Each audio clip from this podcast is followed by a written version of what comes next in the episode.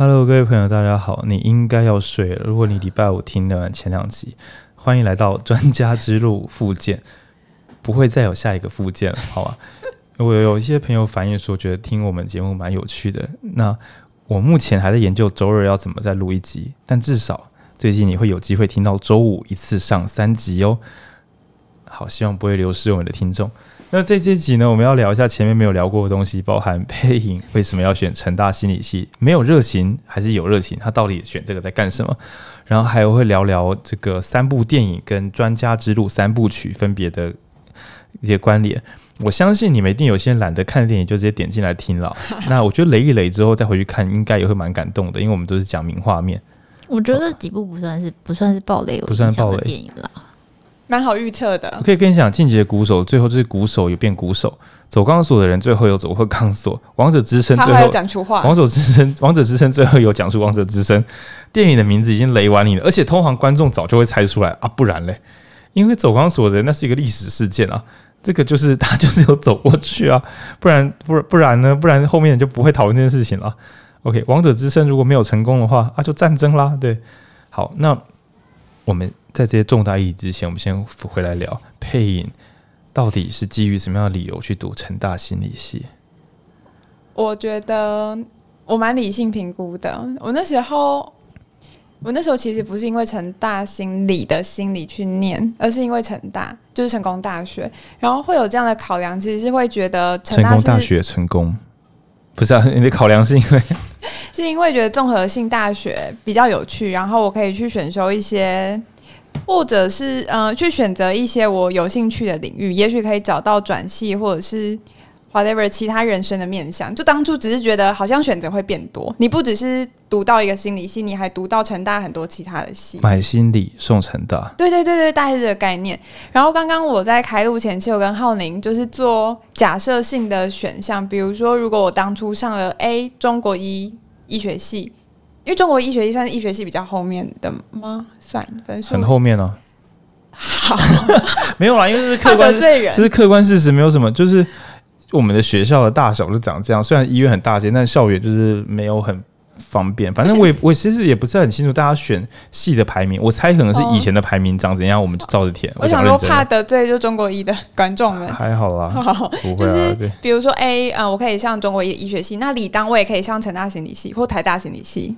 这个是 OK 的，然后我就在想说，如果我当初两个都可以填，我会选哪一个？那我蛮确定是，不管是哪个时空的我，我都会选医学系。那原因很简单，陈德瑞不是 OK，大家根本就不认识陈德瑞是谁。各位晚上的听众朋友，陈德瑞就是她现在的男朋友。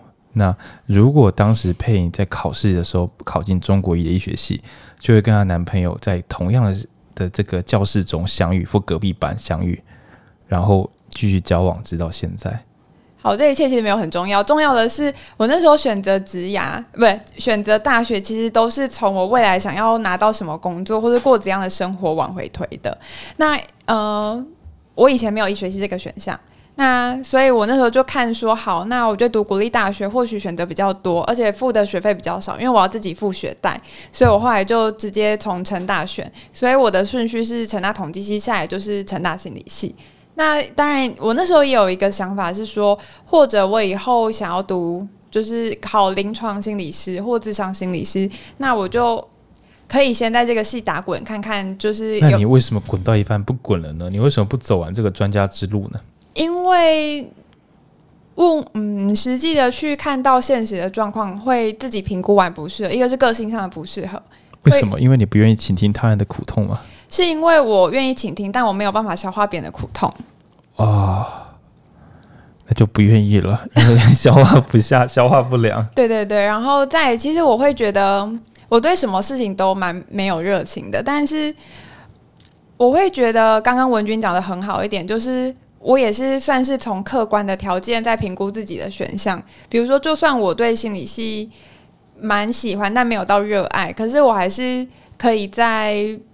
比较我现有的选择当中选到一个，选到一个自己还可以承受的选项，就是我昨天进了心理系，我很担心我的职涯发展，因为我我删去了临床心理师这个选项之后，我就想说，那我未来要干什么？所以我大学就有做其他的事情，但这个讲起来就很复杂。那总之，大学做的那些选择，其实会引导到我现在为什么会在这边跟大家录 podcast。那简单来说，就是我觉得其实对自己的科系没有热情没有关系，因为终究都还是可以借由大学没有比较没有成本的探索，找到自己可以做的事情。嗯，就是我嗯，如果可以让我选的话，建嗯，我会建议年轻朋友。当然，有些朋友可能想太迟了，你就随便。如果你真的不知道人生要干嘛，你就随在你的身心可负荷的情况下，随便考个离家远一点的学校。那尤其是台北的学校，那主要是因为那边人比较多，机会比较多。你可能在乱搞中找到一些有趣的单位。那如果一时觉得不有趣，你还有很多单位可以选。那为什么说要注意自己的声音状况？因为有些人很讨厌下雨天，那你就不要去台北了，它真的会一直下雨给你看哦。对，那或者是你家是台北，你很讨厌跟自己家人住很近，那你可能还是要考远一点，因为台北你也不能够干嘛。所以我会说，嗯，找一个在合理的条件下，就是家人啊、天气都可以忍受的情况下，到人多的地方，到机会多的地方，找找自己喜欢什么，会是一个简单的捷径。嗯，因为一开始如果去中南部的学校，就像我我跟佩颖一样，你会发现很多北部的活动很难参加，蛮烦人的哟。嗯，对，就是我们家的贝贝猫，还觉得啊，真的呀，我也是一开始住台北，现在搬来台中，觉得住的不错。做一个长翻译，OK。好，细琐大概如此。哎、那我我我再另外补充，因为我刚刚觉得我讲的有点模糊。我觉得总结就是，呃，就算不清楚自己是不是真，因为你在读高中的时候，你很难知道你会不会喜欢大学的某个科系。就算你参加过了营队，你还都还是不敢能保证，因为那个营队只是一个缩小版的体验。但是你真的读了某个系，比如说像我读了心理系之后，那就是完全不一样的事情，因为它就是可能有很无聊的课程，可能有很有趣的课程。那我要讲的是，就算你对那些科系都没有热情，但你应该要先仔细的调查那些科系的状况，才不会进去之后都说别人没有讲，但其实是自己要负起查查证的责任。所以，像其实我虽然知道心理系的工作不一定好找，但其实是我高中就知道的事情。那尤其是现在网络比较发达了，然后再加上不管是职业或者是嗯、呃、社群的联络都比较方便的，我觉得问到的资讯也可以比较多，所以我觉得查这些资料跟有没有热情其实是可以分开来谈的。嗯，不知道文俊有没有什么要补充？嗯，我觉得其实应该说。我觉得过往都可能都太强调热情，然后，但是我跟佩妍经验其实都是从很、很、很实际的，就是未来找到什么工作去考量，然后再配上你的分数。就是有时候就是真的这样，很像一直在进行一个奇怪的鼓吹，但是就是其实热情真的不一定那么重要啦。就这样。其实我会提供一个更全面的战术哦，就是你可以先考一个有铁饭碗的科系，然后在里面根本就不好好读书，一直玩自己喜欢的东西。一边确保职业的安全性，一边确保热情的探索，就像是在下选的中医系，一开始的主因是因为他可以读七年。当人家二十二岁在探索未来怎么办，该去见习还是该工作，该去当兵还是考研究所，我还在读大五，借由这个职业探索的拖拖拉拉，取得一个绝对的优势，也是一招。那我会建议不要读医学系探索热情。因为大五大六太累了，根本就没法探索热情。但好处下一集我会提到，就是精英体质陷阱。呃，有一大群家世背景不错的朋友，或是爆肝认真的朋友，面你要一起组团做事的时候，有时候会异常顺利。就大家应该都会有队友使不上力的时候。那我不知道成大状况，但就我所知，台大的这种超认真队友蛮好找的。成大应该也不错啊。嗯，对，那就很像是各地的高中都有一个乱象。每个地区玩社团最凶的高中，就是成绩最好的高中。这跟小时候爸妈唬小我们说什么“你这样玩要怎么读书”，你只要看一下统计，你就会发现说，建中、北一女、师大附中玩的社团 就是玩得很凶。在彰化的话，就是彰中、彰女玩得最凶啊。这个正相关，你一看就知道，你想要认真玩，你就要去好大学。这是台湾市长，好像全世界大概可能都这个样子。不管是家里的资源，或是认真的程度，这些东西。比例比较高，你都容易找到好队友。那我这边要反向做一个平反，绝对不只是热情而已。就像刚刚两位有提到，就是未来工作环境。那为什么我们走上专业之路，有时候会发现身边的人看起来有气无力呢？那答案很简单，因为你身边的人必须要在放学后去打工，你整个学校的家庭环境如果都经济能力有限的，经济能力有限的话，大家都要去打工，你要找谁跟你组队合作？那所以有时候残酷一点的讲，呃，至少台湾的公立学校比较便宜，在年轻的时候稍微多 背一点学科，读一些无聊的考卷，然后把自己挤到一个呃有时间、有钱有闲的队友比较多的地方。那对于你自己要探索未来会比较轻松一点，因为毕竟你在修炼完成之前是没有什么极限空间的。如果大家一天到晚雷你，你应该会觉得是不是我哪里做不好，是不是这里不适合？但其实不是哦。你看隔壁学校的人可能大家都玩得很开心。当然，当然更好的消息，为什么刚刚会说你就乱考个台北学校？因为就算你考砸了，你也可以跑到别人的校园去找队友。其实。嗯，就我所知啊，就是台大社团其实收了一大堆外校生，就一大堆高中成绩虽然烂掉，但是趁机跑去台大，发现其实那边好像大家不太看成绩，你只要能够有点能力的话，大家就是没差啦，大家玩一起。台湾的大学生们还蛮，我觉得还蛮不排外，就不会说什么啊你是哪个学校啊你成绩差不跟你玩。我目前是没有感觉到这件事情这样。对，那呃再退回来讲，我们前面讲的是专家之路嘛，那比如说高中该用热情选学校吗，或者选系？那我提供一个无聊的秘方，除了考台北这个烂招之外，就是你什么事都认真做，很烂吧？是不是很烂？老人发言。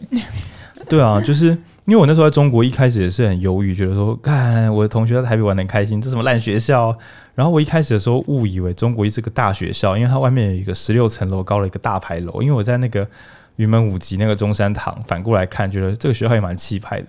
然后面试当天才发现，它除了这个牌楼之外，里面就是一个小菜园。妈的小菜园！那你本来花了三年时间在补习班读书，就是为了考进个大学，结果你发现原来我大学是一个补习班。那这个冲击很大。那时候我去成大找我朋友的时候，我看那个校园，我心真是凉凉的。因为我们高中探访大学有探访成大，我想说，干，这是大学。那我小时候去逢甲的时候就觉得，哇，大学。然后去成大，哇，大学。那高中还有去清大、交大，哇，大学。台大，哇，大学。我自己考中国一，哇，补习班，这真的很痛苦。我说我没去上学，但等我后来开始呃碰，比如说系上的电子报，反正就是一些大学生小玩具的时候，我真的超认真做，我超认真触及率、转换率，那时候不叫这个名词，还没有这些概念。就我想说，我们系上有五五届，一届一百二十乘以五六百，我的电子报应该要至少有二十趴人看吧。然后后来长大才知道说，鬼啦。太多了吧？那我那时候一度有逼到有五十趴触及，就是系上六百人，但有单篇可以有三百人看，而且我们大四大五其实都已经去医院了。然后我觉得我现在做的很多工作，都是大学一个人蹲在这个没有什么社群啊，跟外在接触的中国医，玩一些超级土炮的土东西练出来的。那就像后来去医联会一个叫培训部、训练部的组织。然后在那边练习公众演说啊，怎么带教学等等的。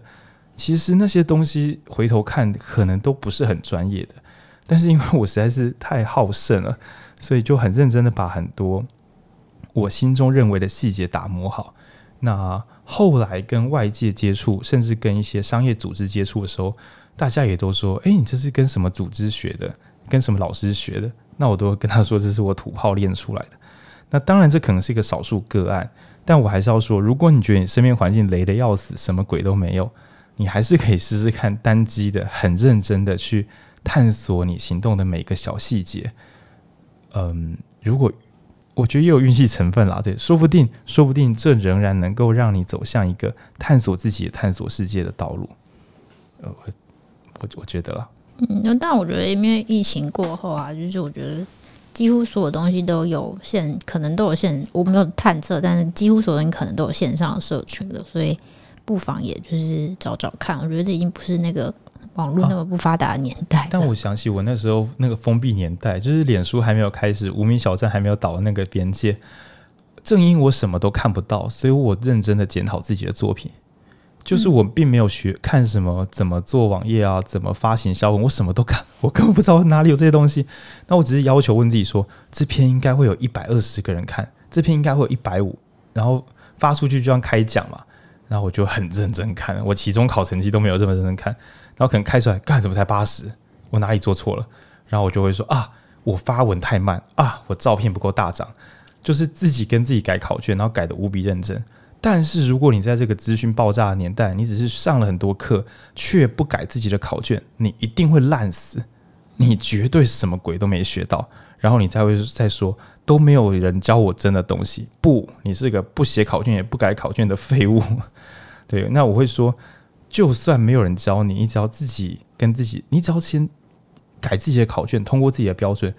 如果这样还是没有成长，你去问老师，大多数人都愿意教像你这种认真的学生，因为很多人付了钱也不写考卷、不改考卷，然后问说为什么不进步？那些认真的老师都快被气死了。对，那所以就我觉我自己在这方面是乐观的，因为认真的改自己考卷的实在太少，认真的学徒实在是太少了，所以其实都充满机会，就算是线上也不例外。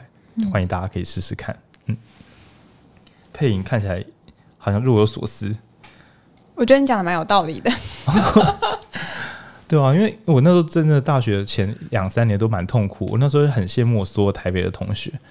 我我其实，在回想是我高中为什么。这么的清楚自己可能会走上什么路，我觉得关键就是一直在问自己：现在知道的难道就是最完整的资讯吗？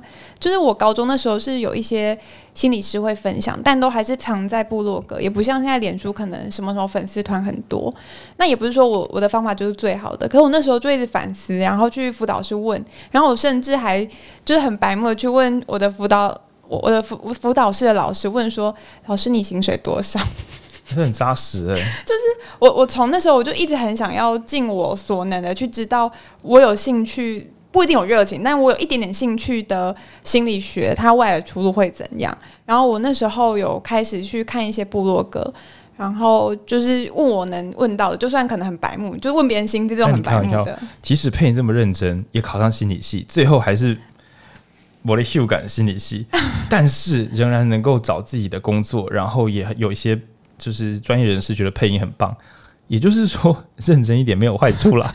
就是你不是说因为你很认真，所以你会找到完美道路，然后就走上去没事了，而是认真的你，就算换道路还是会换的比较顺利。那我觉得这样这样就好了。应该说认真的你不会让自己后悔，你才不会觉得说哎呀，早知道我高中的时候就多问一些。所以，我其实一直都走在我安排的道路上面。就是我知道我念的心理系应该也不会到非常开心，因为毕竟钱就是比较少。但是我很确定说，那就是我高中做的选择，因为我的成绩就只能到这里，我就蛮清楚的。我刚才听到一句话很气势磅礴，就是我一直能，你说那个道路，你是刚才说什么？我我自己规划的道路，一直走在我自己规划的道路上。我上次听到这句话是耶稣，我没有走在别人安排的道路。对，我一直走在自己安排的道路上。就就像我我自己蛮，这真的超离题。但是我其实小时候的愿景想得很清楚。我小时候愿景就是，我希望我可以独立的爱我想爱的人，然后我可以跟我的父母和解，或者是我就算不跟我的父母和解，那我们就好聚好散。然后我未来会找到一份我喜欢的工作，然后那份工作可能会让我很痛苦，但有时候应该也蛮开心的。我会读到我喜欢的大学，但可能不一定是我最喜欢的，但是可能会是让我最有收获的。就是我觉得我的那个赌心是来自于我没有帮自己做最美好的想象，我有画一个 range，就是范围。感太微了。我高中的时候想的是，我要玩社团，我要考，我要考上大学，当然，就是过程当中没有这么的坚信，都还是会怀疑。但是我觉得我对于生涯的探索蛮扎实的。我会说为什么？就是或者是。现在难道知道的就是最多的吗？那我最在意什么？以我高中来说，我最在意的就是薪水。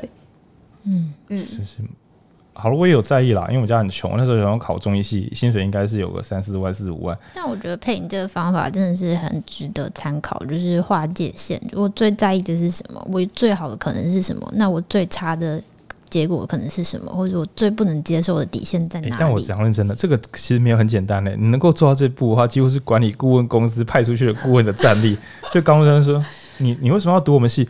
呃，根据我的评估呢，我的需求是什么？那我的底线在哪里？我最好可以做到什么程度？那我放弃什么？我预计获得什么？综合考量之后，我有三个系，而你是我们其中之一，至少比较这会上哎、欸，对啊，超屌的。但至少比很多人都说，你就想想因为我小时候你想想听朋友说话，对，或者是你想想看你喜欢什么？我小时候才这才是烂建议吧？哦，因为我我就是天生就是想读这个系，这还是虎虎小的人，对啊。对啊，就其实我觉得我的生涯探索蛮朴实无华，而且老实说，没有没有这么有梦想，蛮扎实的啦，蛮扎实。没有梦想的人更好靠近梦想，就变很奇怪的。我们就是谢谢爸妈给我们的试炼。好，你的爸妈对给你的试炼，我的爸妈给我的试炼，大家爸妈有给大家什么样的试炼呢？欢迎写信告诉我，让 我知道。对啊，对，专家之路。如果是说专家之路，我觉得我爸妈给我的是那个，就是嗯，怎么讲，服从以及挣脱。比如说我，我就没有很喜欢读书，但我喜欢让他们开心，所以就读书。然后，所以我要一边挣脱传统体制，就是当个。比较不闹事的小朋友，但是我很服从体制，因为我考试会尽量把成绩考考过去。对，然后等他们不小心过世之后，我想说，太不小心了吧？真的、真的，我不知道我在干嘛。然后我想说，哎、不是啊啊，我考到这个成绩了啊，我到拿执照啊，你们过世，那我现在要干嘛？那我只好自己再想想办法。那因为那个内训压力也很大，所以比较像是呃，他们给我的是给我一些可以做的事，然后怎么讲，就是。一直很矛盾啊，但是这个矛盾久了之后，我反而对于矛盾的环境是蛮有适应力的。嗯，专这跟专家之路不知道有什么关系，但但我觉得认真的体会体感觉自己现在在什么样的状态是蛮重要的。那大多数的迷惘，你去咨询各种前辈，人家都会跟你说，那要看你自己，然后那要倾听你自己的心，那要看你需要是什么。所以你平常还是自己就多问这些问题，免得你去咨询前辈时也听不到你要的答案。嗯。对，就是要找，就是自己要答案，然后找前辈对答案，那样才会有收获。其实很像写申论题给就是前辈填。专家这里面有说，就是你身为一个新手，你就认真的反复操作那些你以为一无是处的工作内容，直到你理解它，然后你也不会再问，因为你理解了。我在之前在另外一本书是跟理财相关，改天再跟大家介绍。他有说，一开始问理财的问题，大家都会问：请问我可以买股票吗？请问我可以买房地产吗？请问我可以买哪一支？然后他就说：“这个没办法告诉你。那而这个作者他说，真正的答案是你要先自己做过功课，知道自己喜欢，你知知道自己为什么需要钱，知道自己花钱跟存钱的个性，知道你的需求中，呃，这些各自的资产配置又有什么样的特性。比如说，这个就是要放很久，比如说这个就可能会赔，这个就可能会超赚，但是又怎么样怎么样。但等你把这些弄懂的时候，你也不知道为什么要问别人了，因为你懂了。”于是他说：“理财这个问题是这样的，你必须自己做功课，你才能够问出精准的问题。而你做完功课的这一瞬间，就是你不用问问题的时候。然后我觉得，哇干，哇，这个解答方式可以解答绝大多数的生涯规划。我该怎么走？哦，你应该要自己的多想想。但等你想完，你不用问了。对，因为原来这世上竟有无法问别人的问题。我以前一直觉得，终究会有人可以讲得更好。”但是从别的作者跟这本专家之路给我的感觉是，你有没有想过你自己才是你自己的专家？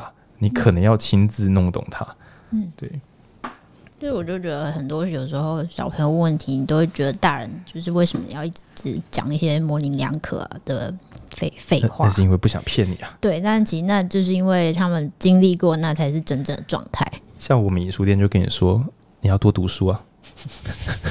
你读书就会懂，那可是我读了没有懂，那怎么办？你要再多读一点啊！不是听我 podcast 吗？也可以啊，但是这样我怕你失去独立思考能力。我们 podcast 最后还是会叫你去读书啦，对啊，嗯，对。那来聊聊电影，OK？呃，我不知道大家有没有看过那个二二二进击的鼓手？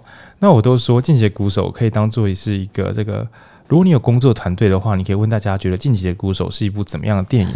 那大家的答案呢？可以判断真实的工作性格。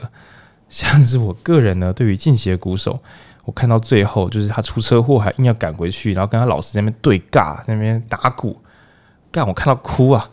我就觉得好美，人生就是追求一个道路。我觉得那段真的太激进了。然后，但是我听过很多朋友都说干神经病，就是我们家的两个店员都觉得说。神经病，神经病才这样子，为什么要有这么病态的关系？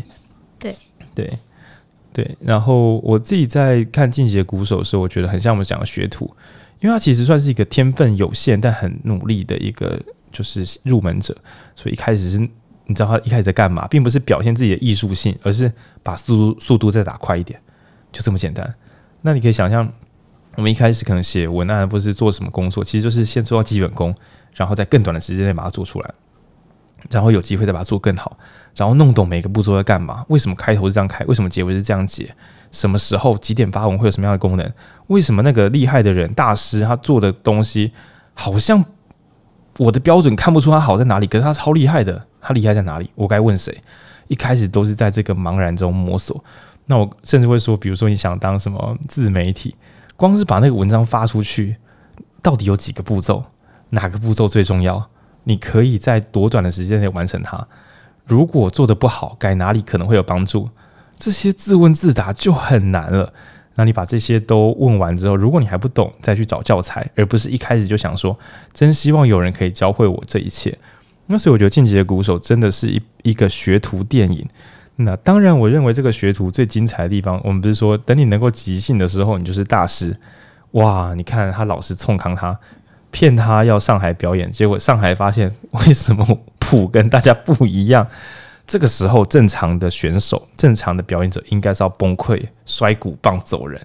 可是他挣脱了这个宿命，他超脱了这个局面，他选择抓到一个老师无法指挥的空档，直接变奏。但是，因为他变奏下去之后，其他他鼓敲下去，其他人也不不敢造次，想说算了，也练过就练过，就干脆就跟着这个前奏就这样子一起演奏，然后重新控制这个局面。那我觉得那个察觉到这一切会害死他自己，然后想出该怎么做，并且执行出来，能够带动所有人演奏的这个曲风的这个魄力张力，哦，我觉得这很棒，这就是一个大师的前奏，对。那我们现在文君在旁边摇头，就觉得这样磨下点空。我觉得主要就是这部片就可以告诉大家什么叫做烂老师。对，一个老师想告诉你把鼓打好，他选的方法是拿鼓棒砸你的头，把整个锣跟把砸到你的脸上，然后希望你可以理解怎么样成为一个晋级的鼓手。显然是不太会教啊。不过我觉得好像遇不到好老师是常态，就是。嗯，这也是为什么专家之路要说，这打开自己的感受很重要。因为好的老师就是可遇不可求，就是不是这每个人都这么会教人，就是给出很具体的建议。我觉得一般的老师应该都会是，我觉得你哪边怪怪的，应该可以更好，你就改哪边吗？那他不会跟你讲怎么改，可他会跟你讲这个怪怪的。那我会觉得。就是回到打开自己的感受，就你会自己教育自己。但如果有好老师的话，当然可以帮自己庆祝一下。但没有的话，也不要灰心，因为那就是真实的现实状况。在进阶过程中，他的老师只有一件事，我觉得做的很出色，我心私心很认同，就是说，他说 “OK” 是什么？那句话叫什么？“OK” 是最糟的，还是最对一个学生，还是啊，对一个表演者而言，“OK” 是最可怕的字。所以可有可无吗？不是不是，他的意思是 这样讲就有点毁。我来我来解释一下。我录 podcast 的时候，我其实个人偶尔听到我的朋友，当然我现在也不是什么很红的 podcast，但我其实每次听到大家说，我觉得很喜欢我的台，我心里会一点点凉凉的，因为我知道它充满缺陷，我好希望它变得更好。那当然，我现在比较圆融，我也知道说很高兴有人喜欢我，但我心里一直有个声音，就是但这不是真的。他还有问题，我还听得出来。好，那但我可以自己调和。而在进阶鼓手中的老师的意思就更严苛，他意思是有好多伟大的乐手，万一他在成熟之前，他的老师、他的听众、听众就算了，他的老师、他的同才跟他说：“你是最棒的，你真的很 OK 了，很好了。”他会不会在这边就停下来？就是一个伟大的天才提早放弃了巅峰之路，于是变成一个普通的人。然后这个神经病老师说，这是他觉得最可惜的事情，他是觉得这是最糟蹋的事情。然后这个神经病学生听了之后，他并没有觉得啊，干从小这个光小，他觉得满脸泪光的，觉得感动。应该应该是说，这个学生练了半天，被老师砸东西之后，本来觉得我不想练这个了，神经病。结果老师跟他讲完这番话之后，他忽然产生一种觉醒之心，那个什么呃，斯格摩尔症，呃。那叫斯斯德哥尔摩症，斯德哥尔摩症油然而生。他忽然觉得这个砸他鼓棒、砸他锣的人是他的真爱，有道理。我这辈子不会再有人这么对我认真。我爸跟我说：“你如果就练练就好，读书很重要。”当这个鼓手全力练鼓的时候，他的父亲跟他讲的不是“我以你为荣”，我我相信你做得到。他跟他说的是：“你要不要回来读书？”其实对于一个想被肯定或想要追寻自己道路的人，这是一件有点伤人的事情。虽然可能出于善意，希望你不要逼死自己，但对于 对我家猫咪，但对于某些对自己有要求的人来讲，那就是一个否定。对，那他的老师那一瞬间点燃了他，点亮了他的人生，告诉他说：“我之所以对你这么苛刻，就是觉得万一你在大师之路前停下来，该怎么办呢？”那至于各位听众朋友听的时候，可能会考量说：“那我那我我该给自己更多压力吗？”嗯，见仁见智啊。我只能说我自己会在崩溃之前尽可能给自己施压，因为我觉得蛮快乐的。然后我给自己设计的反脆弱心态是，我会提醒自己，能够这么严格的对待我自己，那表示我是一个很棒的人。所以等于是我也是有安慰我自己的心，不要坏掉。那我也会承认我在自己太烂的时候，我会说算了啦，算了啦，这次不错了，下次再来，避免自己就忽然躺下去不想起来做。就是我如果没有死掉，我就逼自己再多跑一下；啊，如果快死掉，我就说好了好了，休息一下。对，这是我的这个，我我认为进阶鼓手的美学就在那句，然后他我实在忘记英文原文了，就是反正就大意就是 OK 是最糟糕的字。哦，我觉得这句好棒，对，干没共鸣，好。没有，因为我们就觉得他是神经病。可是我觉得这个可以呼应之前我跟浩宁讨论过的一个问题，就是如果能有一个，如果是一个讨骂的人生，那应该会是一个蛮健康的人生。我们那时候是这样讨论的。我自己觉得的啦，我自己觉得能够追寻有失败的人生，那是很好的，因为那表示你在成长之中。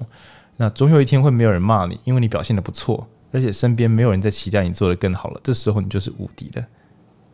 但听起来蛮 蛮危险的。对，但是问题是一直被骂，你又能够承受到何时？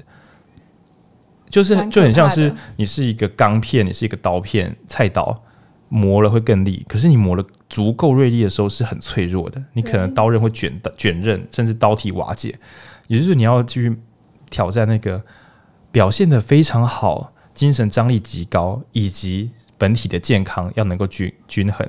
而能够达到这个程度的人，他就是我们说的精英，没有啊？我们在下一集会提到精英体制的陷阱，有提到说，这个时代要求大家又认真又赚到钱，甚至还可以服务社会，还可以压榨自己，然后还可以就是工时很长，照顾还可以照顾家庭跟慢跑个健身，这一切的完成，你就是社会的精英。那各位，我相信你们之中有些听这一台的朋友也是这样要求自己的，那要自己小心自己的健康。所以我会说这有点矛盾，我们一边在。就像学一个最疯狂的学徒一样打磨自己的内在，但一边又会想说：那我什么时候会把自己弄坏？但我会反过来想，这边可能会对某些听众造成别的负担，就是很多人怕伤害了自己，比如说我对自己这么严格会很痛苦，但会不会其实你根本就撑得住？嗯，所以如果你觉得撑不住的话，身心科检查一下，就是是一时的压力，还是哎，对朋友，你其实生病两年多了，你太晚来了的。对，因为我真的觉得有时候大家不要靠自己的想象力想说我是好是坏，哦，呃，如果觉得不舒服了，不用想说我还不是吧，我还没有真的要看身心科吧？啊，台湾健保这么便宜，你就挂一下，说不定你就知道，你医生说你抗压太高了，你就是要多撑几下啦，说不定会变这个样子啊。嘛，会有医生冒这种险吗？不知道，应该不会吧？但我觉得就是其实是找到你应该要知道自己的抗压程度，或者是你适合的的压力指数，好，就有点像是你。就是是沸点到底是多少？哦，就像我们前面读行为读到的，就是我在极度高压爆发中，我可撑得住；但如果叫我慢慢有压力，我会觉得蛮烦的。我人生就一直没有舒服的时候。所以你可以检测一下自己喜欢哪一种压力，就比较像是你是一种你是一种金属，然后什么样的温度、什么样的打击方式之下，你会做出最刚硬。然后最好使用你自己，然后每个人都不一样哦。你可能提早烂掉，或是温度不够高，你根本就没融化，你根本不能铸铁。嗯，原来是压力不够，所以你没有动力啊，这是有可能的。每个人状况不一样，对。而且每个时刻也可能不一样，说不定你就你一年前撑得住，但你就是因为一年间承受太多慢性压力，所以你此时此刻的今天就是疲劳，就是撑不住了。然后如果真的撑不住也没关系，其实身心科都蛮友善的，然后那些药物的副作用也不至于不舒服，可以跟医生讨论一下状况。而且台湾很便宜，哎、欸，这倒是重点。对。反正就是认真的打铁啦，测试一下自己长什么样子。那不要听别人的版本就说好，那应该就是那样，没有啦，测一下自己。不要忘记专家之路都是自己的专家之路。那第二部电影，诶，你们还要聊《进阶鼓手》？应该只有我喜欢，你们应该不想聊，不聊不聊。第二部要聊走走钢索的人，那也是一部让我感动的电影。我那时候电影院看他，就是拿出报纸，然后在双子星大楼的草图上用铅笔画一条线，然后心中想。我这一辈子的人生目标就是这个，我要在这两个大楼中间架一条钢索，然后走过去。我就在那幕开始哭，欸，诶，我在电影院就觉得啊啊赞了！就是你人生有一个极限的目标可以追求，那于是就很像是磁铁产生磁场，你突然一切的混乱有了一个方向，暂时之间人生没有迷惘，我觉得那是很美的。然后他就开始去走走钢索。那我们在讲专家的时候，不是有说？即兴吗？那我想听众可能会猜，我知道，我知道，他后面差点摔下来，但他没有摔下来，这是一种即兴。但我更想聊的是，他老师教他的两件事情，这个对大家应该也蛮实用的。第一个是，呃，走钢索最危险的一步，就是完成前的最后一步，也就是专案最危险的一步，就是核销到拿到钱的那段时间。哎，我专案都做完了，我专案都做完了，钱为什么还一直下不来？因为你的心已经休息了。那一般大学生办活动最危险的就是活动结束到场部完成之前，这段时间最有可能会雷，什么器材没带的啊，那押金没有处理完的。那所以第一个，呃，你能不能够完美的去完成你的工作？对，那我觉得这是更重要的。那第二个是关于声音，因为在《走钢索的人》这部电影中，主角本来是算是很有很有天分的一个杂耍杂耍玩家。那他遇到他老师的时候，就在钢索上面短来短去这样。然后他的老师就说：“你在做什么？这个幼稚鬼，你没有敬礼。”然后主角就想说：“不是啊，我表演的这么好，应该是大家给我喝彩、拍手，说我很棒。为什么我要向观众敬礼？我这么认真，我这么好，为什么要跟他们敬礼？”那老师也讲不起个所以然，他就跟他说：“因为这是一种礼貌，这是一个传统习俗，你要敬礼啦。”然后反正那个学徒就是很甩，在那边跳来跳去。那直到在电影的最尾声的时候，他在高空中走钢索，第一次走走完第一趟，就是 A 点到 B 点的时候，他自己觉得我真秋，我真棒。然后这一瞬间，他也起了一个危险的念头，就是这个旅程还没有结束，我要回头走完这一趟钢索，我才完成一个完美的表演。OK，到这边呢，都其实没有什么深度可言，就是一个屁孩，对。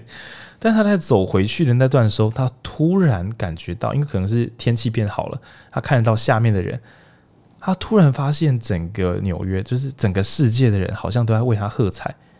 然后在钢索之上，突然感觉到自己无比渺小，就是原来不是我这个人多么会表演，而是感谢这个世界，让我可以遇到这个时空，遇到这些观众，我能够有这个表演，有人见证这一切。有人感觉到快乐，有人感觉到神奇，于是他在钢索上半跪，这是他第一次虔诚的向观众、向这个世界致敬。在这瞬间，我也是很感动。我就，但现在我看《专家之路》，我会知道，这就是自己跟世界的边界。到底这是我的风格，还是这是世界需要我？那当在那个完美的瞬间到来的时候，你会知道，它是两者并存。不管是表演，或是做作品，或是甚至是工程师写一个网页，都是在一个完美的瞬间，你会知道我一生所学跟这个世界的共鸣就在这个地方发生。感谢这个世界让这件事情发生。我不知道是我很幸运，还是我的观众很幸运。我只能说我们都很幸运，可以在这边相遇。那这是最美好的事情。然后所以产生那个虔诚，我觉得那刻非常非常美。如果你有才华，但你觉得就是这世界应该听你的。的听众，或许可以看看走钢索的人，在那个完美的一刻感觉到了感动。那我会觉得，我们把自己搞得很好、很厉害，其实有一部分也是为了让自己快乐。说不定你感知到自己的才华以及世界与你的共振，这一瞬间你感受到的时候，应该会带来更大的快乐。对，这并不会妨碍你，就是嗯，这一瞬间产生的谦卑，并不会阻止你得到快乐。对，可以不妨试试看。对，那在走钢索的人，呃，我认为他的基本功要求也蛮值得借鉴的。一般电影都会说主角的才华，但这部电影超认真讲钢索怎么绑，或是器材该怎么配置。那我觉得，在我们一开始学工作的时候，不管你做哪一行，呃，书中很认真提到工作的基本配置，就包含如果我要写一篇文章，那拼才华的朋友就说闭上我的眼睛，打开我的灵感，开始打字。那老手不是这样子的，他会搜集材料，然后写下自己的草稿布局，然后。给自己几个番茄钟的时间，在多久时间之内打出草稿，然后开始改稿，然后找寻别人的反应，然后最后还出一个稿件，甚至还有配图。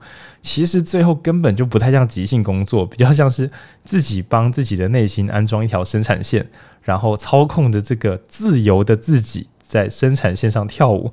那你会说，等下这到底是自由还是不自由？这恐怕是两者并存。你的基本功使你能够配置出你的工作空间，这个空间包含内心的空间、心智图等等，然后最后在这个过程中完美的即兴，然后感知自己跟世界的交叉，然后完美的做出作品。如果你曾经做过这种事，你应该可以感觉到这样的快乐。它不只是即兴，它是一种完美的掌握感。那你也可以很相信，嗯，我可以再完成这件事情一次。那这个时候，我就会说，它不是你的偶然，对，因为你就是这一行的专家，不管你有没有相关的学经历，你都可以理解跟掌握这一切。这是我对走钢索的人的感受。嗯，那在最后呢，这部电影呢，诶啊，佩影要先说，佩影说，哦，我我其实对于浩宁说的那个画面，就是他看到报纸，就是双子星大楼要建造，然后他圈起来说，我要在两栋大楼之间。盖一个，呃，建一个钢索要走过去。我觉得内幕的想法是：天呐，怎么办？我没有这么伟大的梦想，那那我我我我怎么办？就是我心中浩宁是充满感动，但我是充满恐惧，就是觉得自己好像不可能。但我刚刚听浩宁在想的过程，我也一边在回忆自己的种种，我就会觉得，其实没有伟大的梦想也没关系，或是没有这么有开创性的举动也没关系。像以我来讲的话，我就觉得我可以过上自己喜欢的生活，那就是一个最对我来讲最大的愿望。所以鼓励一些就是想要过好生活，然后没有伟大梦想的朋友，就是不要自责。我觉得这样也很好。但我，我会更反过来说，不是配哦，什么梦想不伟大的？嗯，就是我看到那种极度伟大的东西会感动，但其实我小时候的其中一个梦想就是我要有一张自己的。桌子就是我们现在录音的时候一张很大的木桌，然后其实我最喜欢的样子是整张桌子完全空白。这是一张一百长一百八十公分，然后宽应该是九十公分，对，算蛮大的桌子。那我那时候台北刚开始工作时，我在挑家具时，我就想挑完整桌桌板，其实是餐桌。然后我就想说，有一天我要在自己工作的时候，我要有一张空白的桌子，我在上面做自己的事情，在上面录 podcast。没有没有没有，是完全空，就是只是读书，甚至是写写字。我不在意我要做什么，我只是要一个完美的自己的空间，甚至这是一个空空荡荡的房间，我没有别的家具都没有关系。因为我小时候其实家里经济状况不好，然后桌子是很旧的桌子，然后因为还有很多考卷或什么是堆得很满的，对，所以我小时候只想说我要有一个自己的地方，然后有一张空白的自己的桌子。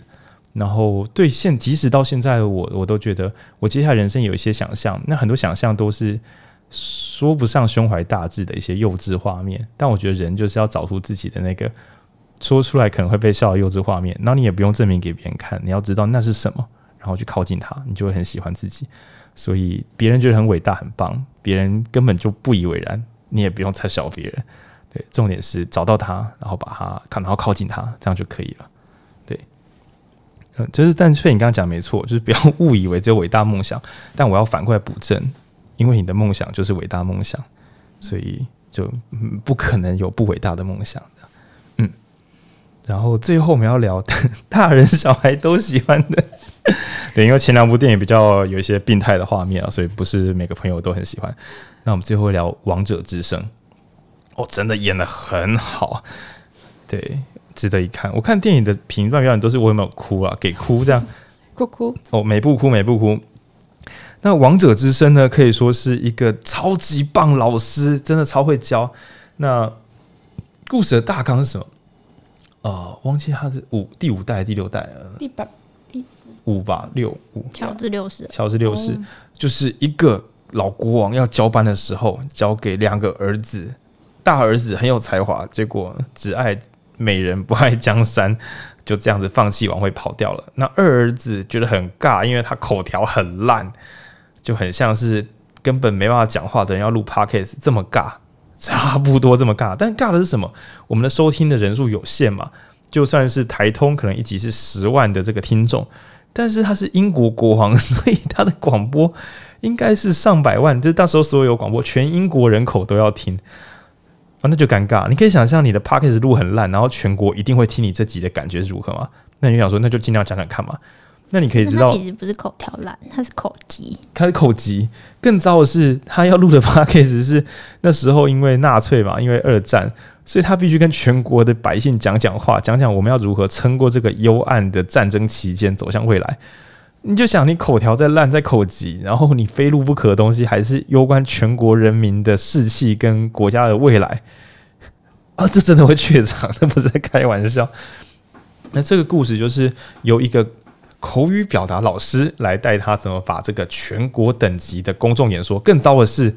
我记得是 live，这电影中表现是 live，它不是像我们说你要不要多录几次，要不要加个 auto tune，就是去调去调东西，不行，因为这是广播，对，它不能像我们就是录好再上传，它一开就是 live，就全国等级直播，超尬。那更糟的是那个录制环境又是在众目睽睽，只是在王位之上，然后再走进一个录音空间，所有人都知道你走进去录音，然后你把它录完。然后就是全国人就听你这一发这样。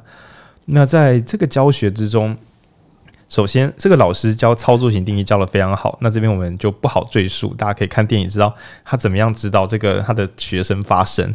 但但但最让我感动的是，呃，我们前面有讲一样是那两个矛盾句子，就是你在表演或你在执行你的专业的时候，你心中要怀有这个世界，但是你要能够清楚知道。为何是我来讲这些事情？我又是谁？这个世界需要什么？而我又是怎么样的人？这两件事情，很多人对不起来就很痛苦，觉得我好虚伪，我只是为了别人，或是说我做我自己，但没有人屌我。那这个老师呢，就逼问他的口级学生，因为他的学生表现不是很稳定，那老师有点火大，觉得说国家要亡，那你又学不好，这样怎么办？怎么办？那最后就不断的嘲讽他，逼问他说：“啊，你是国王啊，你怎么这样子啊？我教你，就是反复吵架。”在最后一瞬间，这个他的这个好同学啊，和六世嘛，乔治，乔治六世，乔治六世终于大吼大叫了，讲出全剧的关键台词，就只有一句，我认为只有一句，就是他就逼问说：“那你干嘛讲？你就你要讲不讲？那你你为什么最后要你你为什么要发表这个广播呢？你干脆放给他烂算了。”然后，也许是出于对国家的爱，或是希望被父亲认可。或是对自己的要求，或是种种压力，甚至只是单纯背诵，他喊出的句子叫做 “Because I have my voice”，对，就是因为我有我的话要说，或是因为我要发出我的声音。而整部电影叫《王者之声》，但其实这个王者不是一个被架空，你不是一个演员，你虽然身为一个国王，但最终那是你的真心话，那是你该说的话。你同时真心诚意，又同时这世界需要你发出这样的声音，在这个完美交叠出现的瞬间，他完就是那个老师的表情，是那你完，那你应该就可以讲好了，因为你知道你为何而说，你不用担心你说的不好，你也不用担心，呃，你不知道为什么要讲这一切，你已经弄懂了，你接下来只要好好的去遵照你的心声，好好的为他人说话，你就会完成你的演说。那我自己觉得电影其实，在那一刻就结束了，因为照传统的剧情，他等一下就会讲得很好，对，因为我们不能忍受主角就是 Because I have my voice，然后出去干烂掉，我们就会蛮生气的。对，我们读者其实还是包容性是有限的，对。那我我认为那是非常非常非常美的一刻，那没有即兴，然后也没有什么复杂的技术表演，一切都是一个好的老师去用操作型定义。以及引导他走向个人的大师之路。然后这部电影充满教学的细节。然后如果你有一些很难教的学生，但你又很想把他教好，看看《王者之声》，也许会有一些新的感受。最后都不是我们教会人任何东西，而是我们点亮他。你到底是为何要这么努力呢？当你想懂的时候，当你想懂你为何为谁努力，当你想懂你自己是怎么样的人，合而为一的瞬间。完美的表现可能就会出现了啊！我觉得这是完美的教学片，对，嗯，两个人都演的非常好，演的很好，真的都很好看。这三部电影都很，我觉得都很好看啦，不是只有第三部。那我觉得在最后我们可以拉回来讲一部老动老老动漫老漫画，也就是我们中华一番，并不是。现在每木棉花每周 每周一到日晚上九点九点半还是怎么会更新一集？你完全不知道这个学习道路有什么可以值得借鉴的。中华一番他，他就很天才啊！他妈妈煮的东西他要记得哎、欸，他妈妈会教，他妈妈是好老师，他妈好老师，阿贝师傅。但我觉得中华一番唯一这个演的认真的就是那个自己想做什么。自己的创意跟这个世界需要什么，他每次都是在这个焦点上顿悟，然后全部都是先给自己出个包，然后再即兴把它救回来。这个套路虽然很老，但是蛮好看的。对，但他确实是有，我觉得他有解释到说这个世界需要什么，就是比方说他不是遇到很多比方说生病的村落或者什么，对，然后提供他需要的东西，只有他想得出来的解放，那也可以视为就是所谓他。他每次解释都是因为没有人在倾听，呃，吃饭的人需求，只有他倾听，所以他发现了。然后这个套路就这样从第一集用到最后一集。也是蛮好看的，欢迎大家收看《中华一番》。不过，其实原本要不是不是，等下不是配你要讲什么？我原本要讲的是猎人。哦，猎人，猎人也是好老。我们自己讨论也觉得，就是呃，这部老动漫，很多朋友可能出生前都没看过，对，都没看过。那这部动漫从在你过世之后也不一定，在你过世之前也不一定完结。它叫《猎人 Hunter and Hunter 》啊，各位朋友不知道有没有听过这个老动漫？你们有用过脸书吗？啊，就是那个年代的东西的。佩，你要讲哪个老师？尼尼罗特会长的一万个政权，他哪是老师？他我要嘎，他最不会教，他最不会教，他就是自己是专家的那种人，他自己修炼。但我觉得很适合放结语，是一万个政权，然后全全都怀着感谢之心，然后年复一日的修炼，蛮感动的。虽然我不晓得他的受众是谁，但我觉得他比较是那种苦练式的修炼，然后他、嗯、他是可以教你这个，但是因为猎人里面其实蛮多。呃，就是主角他们遇到蛮多个老师的。对，我会说学徒之路的王者应该就是尼罗特会长。对，他自己教会自己，他在每一次的出拳、感应、重来、做不完也在重做，然后甚至在无限的训练中，忽然觉得我的强是来自于感谢这个世界让我有机会变强，在那瞬间完成了他自己，然后下山就是大杀四方。所以我觉得他在学徒前面讲基本功这件事情是完全没有问题的，然后还有感受。不是挥完就好，而是扎扎实实挥不完也要慢慢来的，把每个动作做到完美。然后甚至还回来做这个感谢的动作，去感谢自己有机会去训练这个完美的自己，感恩之心。就像我前面开玩笑说的，重点不是你去读什么学校，而是你能否在你身边所操作的每一个专案，每一个你觉得白痴系学会的白痴工作，随便你只要每个东西都扎实操作，你还是会生出神秘的感恩之心。大家要记得哦，这个感恩的对象可以是你自己，感谢你自己这么认真。你的队友雷还是雷，不用感谢雷队友，真的是太矫情了。那。尼罗特会长呢，他在后面的就是感应世界，然后还有即兴，这里面都做得很好。只是我觉得尼罗特他在临终之前，我我都认为在剧情中他没有什么要教人的意思。对，因为他觉得他还是个学徒啊，所以我我觉得大师之路、专家之路这条路最优美的就是，你可能到临终之前，你都觉得你好像还是回到第一天，你还是一样，比如说录音之前准备好这些。呃，写写你的草稿，然后测试一下器材，然后有点紧张，喝一点热水。你可能到了人家都觉得你是大师的时候，你还是有一点点紧张又尴尬的在做这些基本操作。我觉得那是很美的。那但是小缺点就是因为尼罗特他太想要把自己练强了，以至于他好像没有认真的带学生，然后他好像也没有操作型定义，因为我在剧情中没有看到他指点别人什么。哦，那如果说最会带学生的应该是比斯吉吧，就是那个壮呃小小只的女生。我觉得她比较像是教练课的老师，嗯，因为我觉得更真正的那个普轰就是大堂课最强老师应该是云谷。哦，因为云谷的理论讲的很好。对，云谷是补习班老师，补习班老师，比斯吉是教练课，一对一家教课。而且云谷还会视情况教你，就是你你现在不该知道这些，等你成熟了，对，他会给你，他会教你，因为他补习班要呃照进度来，然后他的板书也写得很好。对，然后他也非常鼓励大家去把自己的基本基本功，就是所谓的空间，就是怎么配置你的体力，怎么配置你的训练的菜单，都会帮你开好。对，然后就算是没有慧根，我们可以看出来他身边那个小光头本来应该是没有，他不算超强猎人，但即使你是个普通人，仍然可以把你教出水准之上。反观会长尼罗特，感觉就是很强的学生也放他自由发挥，比较弱就说好吧，你既然输了，那你就不要来好了。屁屁的。对，那而且我觉得他在临终之前，他还是想，我好想要看到完美的自己，所以他选择是自己去打蚁王，而不是想个好战略打败蚁王。他觉得我好想知道自己可以到什么程度，所以我觉得我们在这期的标题讲说一万个政治权也不能拯救世界，讲的就是像尼罗特这种疯癫老人。你只走到专家之路的三分之二，就是你完成了美，你是你是一个美好的老手，但你根本没有负担起你应负担的教化后辈的责任。那这个可能就有点可惜，因为如果你想拯救世界的话，恐怕还要有更多人陪你一起，而且学会教别人的人，可能在自己的修炼上会有更精致的展现。那这个这件事情，我是严重的质疑尼罗特不要嘎。对，他就是一个老屁孩。那猎人中的大师到底是谁啊？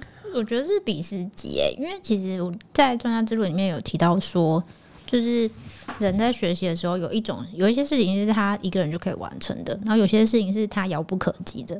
那真正他需要的，呃，需要靠专，就是有一个他有一个名词叫做 ZPD 啊，大家可以自己去看书。反正这个区域就是。